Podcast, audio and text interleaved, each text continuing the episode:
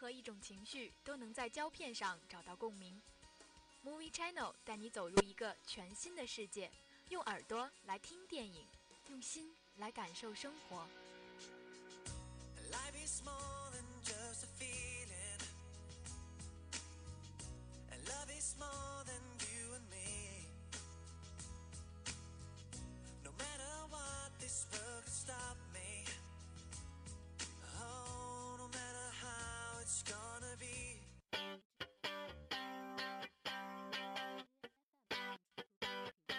Feeling sexy and free.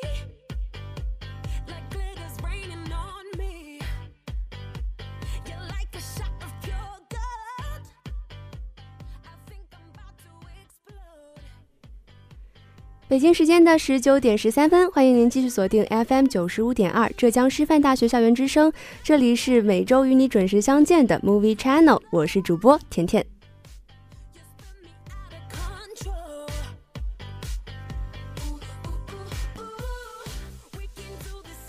在刚刚过去的这个周末里啊，大家有没有找到一些比较经典的电影，或者是一些最新的电影来放松一下自己呢？毕竟我觉得周末还是和电影在一起更加合适。如果没有也没有关系，因为本期的 Movie Channel 就将给大家呈现一场经典的电影盛宴。你准备好了吗？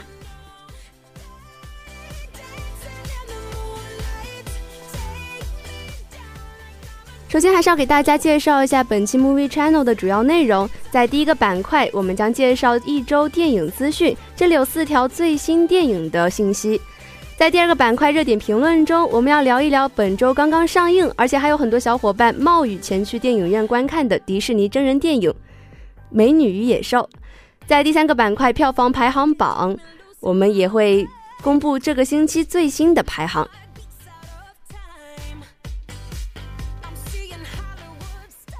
一段音乐过后，让我们进入本期的 Movie Channel 吧。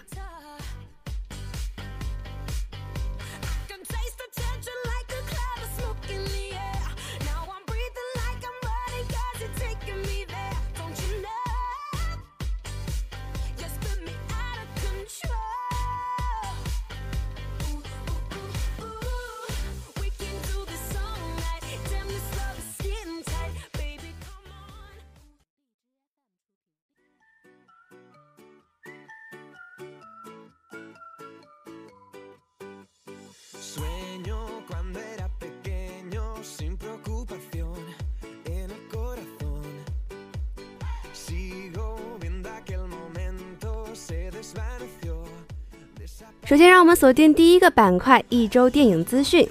第一条，陈可辛新监制新片《喜欢你》首曝预告，金城武另类告白周冬雨：“你很特别。”近日，由陈可辛、徐月珍监制，徐宏宇执导，金城武、周冬雨等联袂主演的爱情电影《喜欢你》首曝光讨厌版的预告。片中身份个性迥异的金城武和周冬雨，不仅联手演绎了一段由美食展开的美味关系。并更是因为相互抵触而催生出了莫名的好感，使彼此完成了一场最最另类的告白。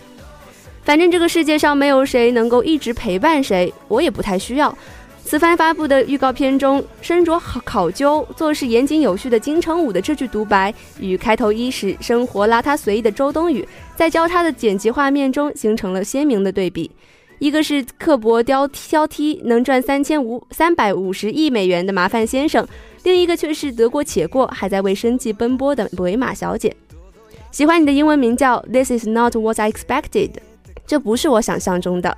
陈可辛说，当你想象或者追求某样东西，结果却喜欢上另外一样不是你喜欢或者你想象中的，这个反差就会使这个戏变得很有趣。据悉，喜欢你也将于四月二十八号在全国公映。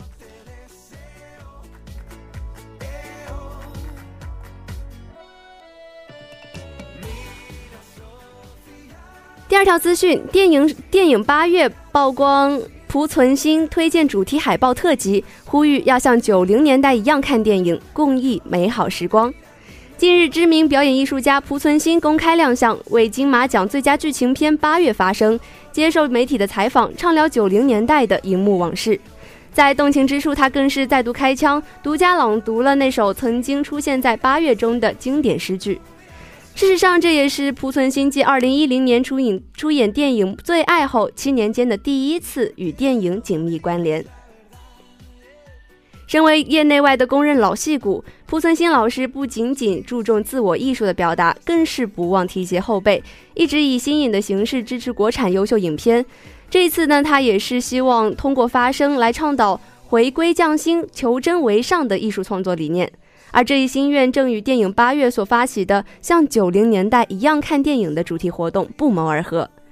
据悉，像九零年代一样看电影的主题活动将由濮存昕作为国民拥戴的前辈艺术家来打起头阵，后续还将有中生代、新生代的电影创作者加盟发声。由青年导演张大磊执导的《八月》也将于三月二十四号于全国上映。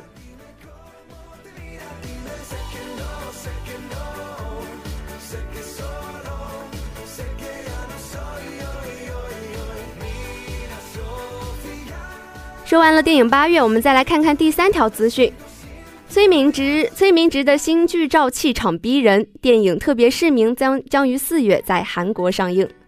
韩片《特别市民》日前曝光了海量的新照，韩国顶级实力派演演员崔明植在片中饰演道貌岸然的首尔市长，在嬉笑怒骂之中展现了不俗气场。《特别市民》讲述的是玩弄权力却竞选三度连任的首现任首尔市长卞中久。在与罗美兰饰演的竞争对手梁珍珠争夺市长之位的过程中所发生的事情，影片直指韩国政坛的丑陋一面。出道三十年来首次出演政治人物的崔明植也将再次展现神演技来诠释这一反面角色。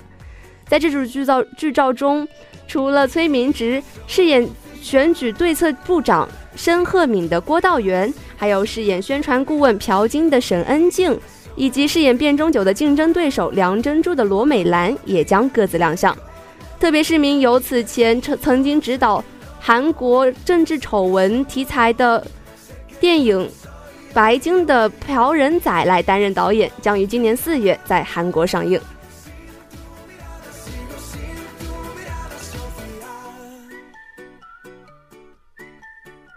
最后一条资讯，我们就来讲一讲大家都很关注的皮克斯。皮克斯的《寻梦环游记》中文先导预告要新鲜出炉了，要用音乐引领异世冒险。皮克斯年度动画力作《寻梦环游记》曝光了首支前瞻预告片，片方还发布了一款中文版的海报。痴迷吉他的小小男孩米格误闯了偶像乐手的墓地，在轻触了琴弦之后，他猛然穿越到了异世界，绚烂神秘的亡灵世界就在眼前惊险地展开。影片依然是皮克斯钟爱的家庭与温情主题，故事借助了墨西哥文化中传统的亡灵节概念。主人公是鞋匠家庭出身的小男孩米格尔，他自幼有一个音乐梦，但音乐却是被家庭所遗所禁止的，因为他们认为自己是被音乐诅咒了。而就在米格尔秘密追寻音乐梦的时候，他就不小心进入了死亡之地。而在这里，他遇见了家人们的灵魂，并且得到了他们的祝福，去歌唱，最终重返人间。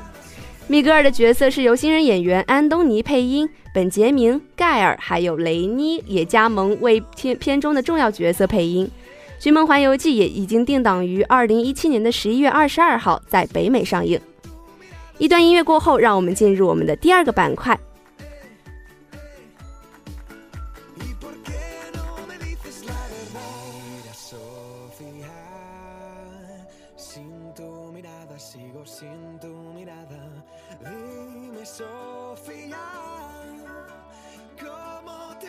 Dime cómo.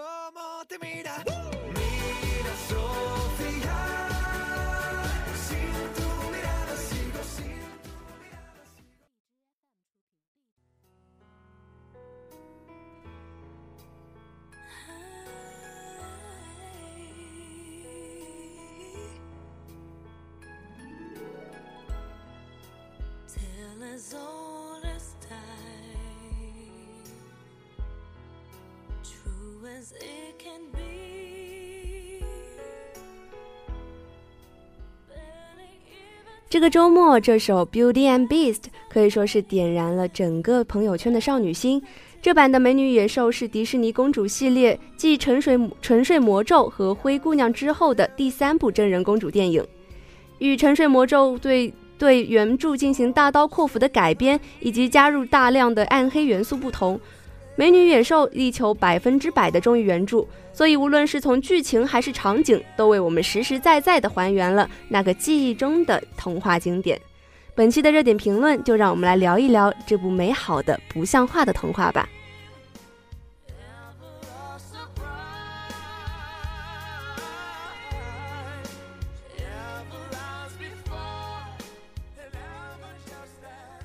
王子被诅咒变成野兽，少女无意间闯入城堡，然后两个人互生情愫，最终打破魔咒，幸福快乐的生活在一起。王子与公主的浪漫爱情故事非常的简单，也非常浪漫，也可以说是人人都能耳熟能详了。但比起其他的王子与公主的童话，《美女与野兽》却在简单之中有一些与众不同的地方。王子不再是王子，而公主也不再是公主了。当我们在谈论公主的时候，通常会谈些什么呢？是被恶毒的后母喂了毒苹果之后死掉？被王子的深情一吻唤醒，还是被恶毒的女巫施咒沉睡，再一次被王子的深情一吻唤醒呢？这些经典的公主形象总是貌美如花，天真活泼又温柔可人，而且总是在等待着王子的救赎。而《美女野兽》中的贝尔却不同，她懂得思考，会读书，会发明创造，拒绝这些。带有些直男癌倾向的小镇红人，也愿意为了父亲牺牲而被囚禁在城堡里，甚至在最后还拯救了王子。所以，这再也不是王子拯救公主，最终两个人幸福美满的生活在一起的经典套路了，而是多了一些女性主义的色彩。而除了原版的故事框架，新版的《美女野兽》中。贝尔在读书之余，还发明了洗衣机，并用节省下来的时间教其他的小女孩读书识字。他也脱下了芭蕾舞鞋，穿上了靴子。而这些细节处的体现，也都是女权主义的闪光点。或许这正是《美女野兽》中最出彩的地方吧。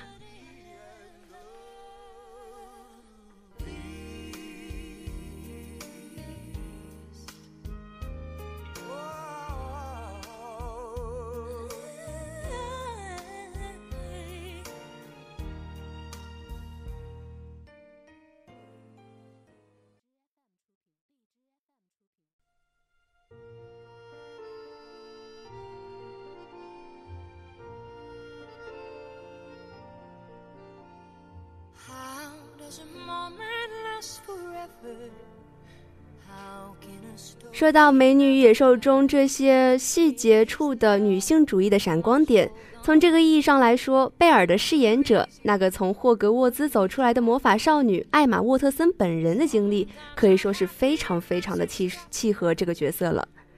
艾玛曾经表示，从她四岁起，《美女与野兽》就是她的最爱。他记忆中的贝尔是一个有着强烈好胜心，并且敢于表达自我的年轻女性。她有理想、独立，并且渴望看看这个世界。她与野兽之间的关系是平等的，这也是她在任何童话故事中都曾未曾见到过的。所以，这个角色找到她的时候，她一点都没有迟疑，就答应了。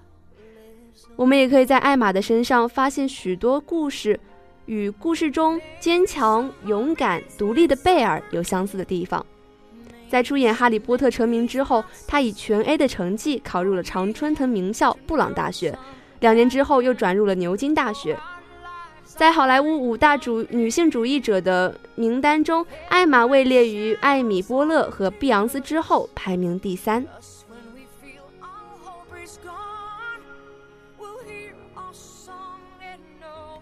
就在选角消息公布后不不公布前不久，艾玛刚刚被任命为联合国妇女亲善大使，并发表了一场慷慨激昂的演讲，呼吁女性应该在政治、经济和社会地位上与男性平等。由她来饰演贝贝尔，怕是再恰当不过了。不过，据说艾玛曾经为了《美女野兽》而推掉了《爱乐之城》中石头姐的角色。虽然这也可能意味着是她将奥斯卡这个最佳女主角拱手让人了，但她还是坚持一定要一心一意地演好《美女与野兽》。Is beauty, love is beauty.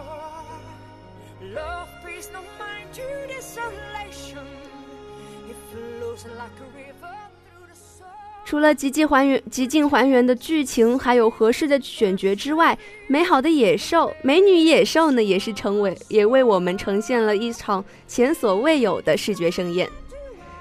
真人版的美女童话故事，想要营造出毫无违和的这种童话感呢，电脑 CG 技术和服化道设计必定是要精益求精的。美女与野兽在这一点上可谓是诚意满满。为了极尽可能的还原粉丝对原版动画的想象，剧组也可谓是挖空了心思。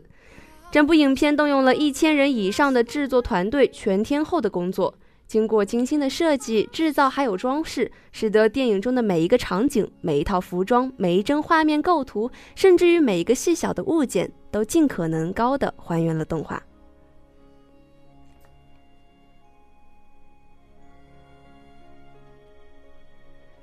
其中，城堡的取景是去了有五百多年历史的著名网红城堡——法国的香波城堡。城堡里舞会大厅的地板是由一万两千平方英尺的人造大理石铺设而成，而其上悬挂着十盏大型的玻璃吊灯，都是基于凡尔赛宫真实吊灯设计而成的。电影中作为背景布置的蜡烛也超过了八千七百多支，总共燃烧了十万零四千四百英寸的蜡烛。同时，围绕在城堡野兽城堡四周的魔法森林也不只是特效，还有真正的树木、篱笆、冰湖以及两千根的冰柱，这都是工作人员花费了四个多月来布置的。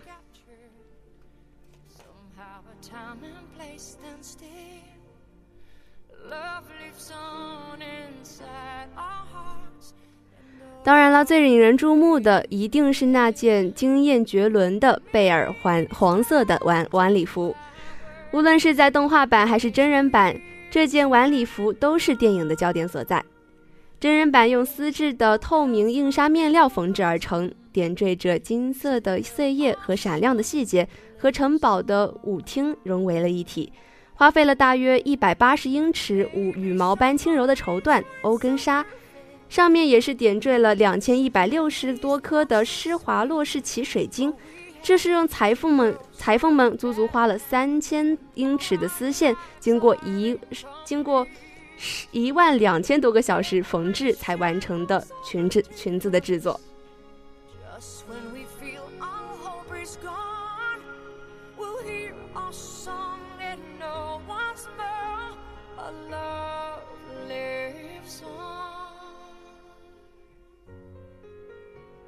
剧组经历了长达一年的封闭式后期制作，狂砸三亿的美金制造出来的效果简直是惊艳绝伦。从视觉效果来看，电影对昔日经典的改编并没有让人失望。那让人无从挑剔的制作，将原本只能止歌于昔日二 D 动画的经典，在光影中赋予了最为至美的形态。无论是那华丽的城堡服装，还是隆重梦幻的歌舞，都足以让人沉醉于这沉醉于这个浪漫的童话。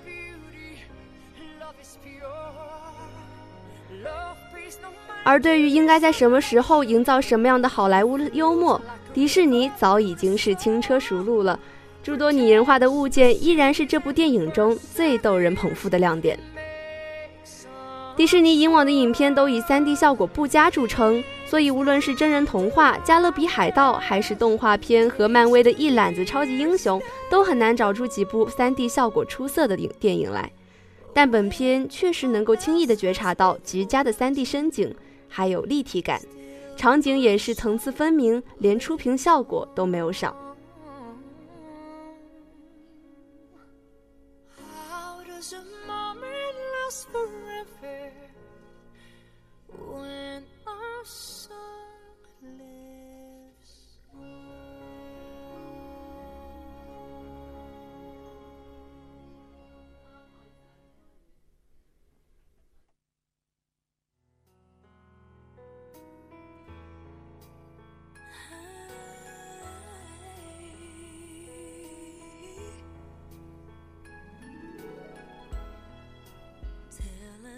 除此之外呢，这部影片更是有了一个勇敢的突破，也就是它采用了同性的题材。作为迪士尼的合家欢作品，《美女野兽》在海外的上映却不是那么的一帆风顺。由于导演对原著剧情做出了一段很重大的改动，将野兽的情敌加斯顿与他的手下乐福从主仆关系修改为了同性恋。尽管过去迪迪士尼动画中、电影中对于同性恋角色也是有过涉及，但都表现得比较隐晦，因此这次的改编导致了上映时还引起了不小的风波。影片原定于上周就在马来西亚上映，后来却宣布延期重新审核，最终决定以道德和价社会价值观不符合为由，对该该电影进行了永久封杀。俄罗斯也宣布将此片列入十七禁。乐福这个角色在动画原版中是一个矮矮的胖子，动不动就哭哭啼啼了，很不讨喜，并不会让人联想到同性恋。导演比尔·康顿也表示，之所以做出这样的修改，是因为希望可以有更多的人去关注到这个群体，同时也是为了纪念在原版《美女野兽》上映前就去世了的原动画歌曲的作词者霍尔德·阿什曼，一位同性恋者。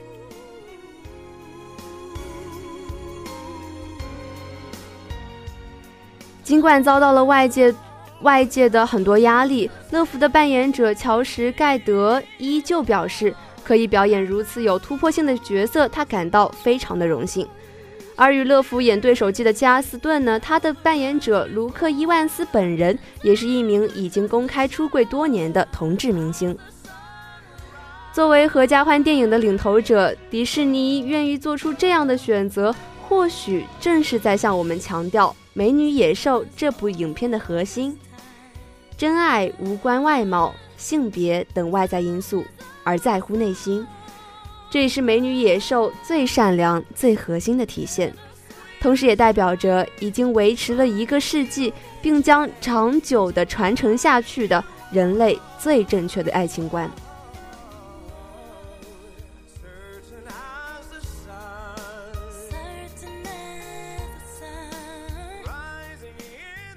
影片中有一句经典的台词说：“爱情能把一个男人变成野兽，也可以让一个丑陋的人变得高尚。”他告诫过他，不要被外表迷惑，因为内在美才是真正的美丽。美女野兽的外表太美好了，但内在也美得一塌糊涂。正因为如此，才叫人无法抗拒吧。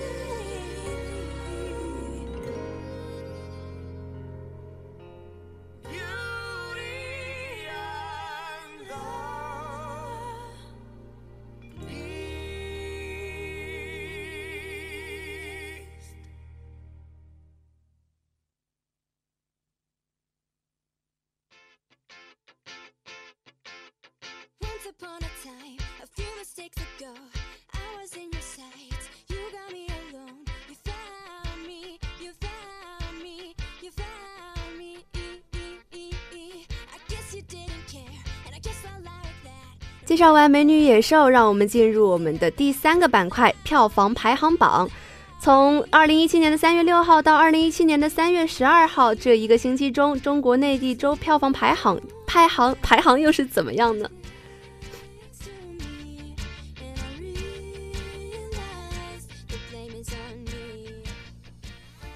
首先是排名第五的《欢乐好声音》。本周票房一千三百零六万，累计票房二万零六百六十六万。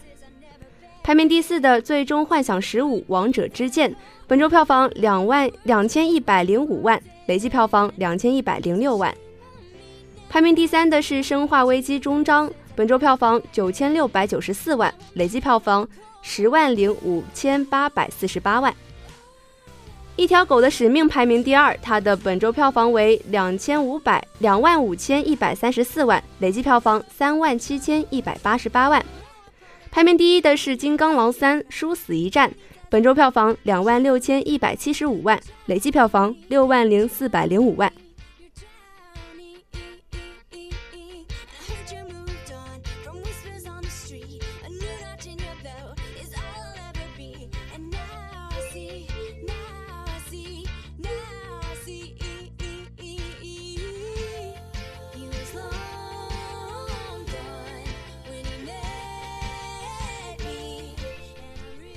时间过得很快，这周这期的 Movie Channel 马上就要跟大家说再见了。不过在节目的最后，还是要给大家重新梳理一下本期的主要内容。第一个板块一周电影资讯，我向大家推荐了四条最新的电影信息。在第二个板块热点评论中，我们还是讨论了一下无法抗拒的让你浪漫的情怀，也就是我们的迪士尼真人电影《美女与野兽》，以及我们的最后一个板块票房排行榜。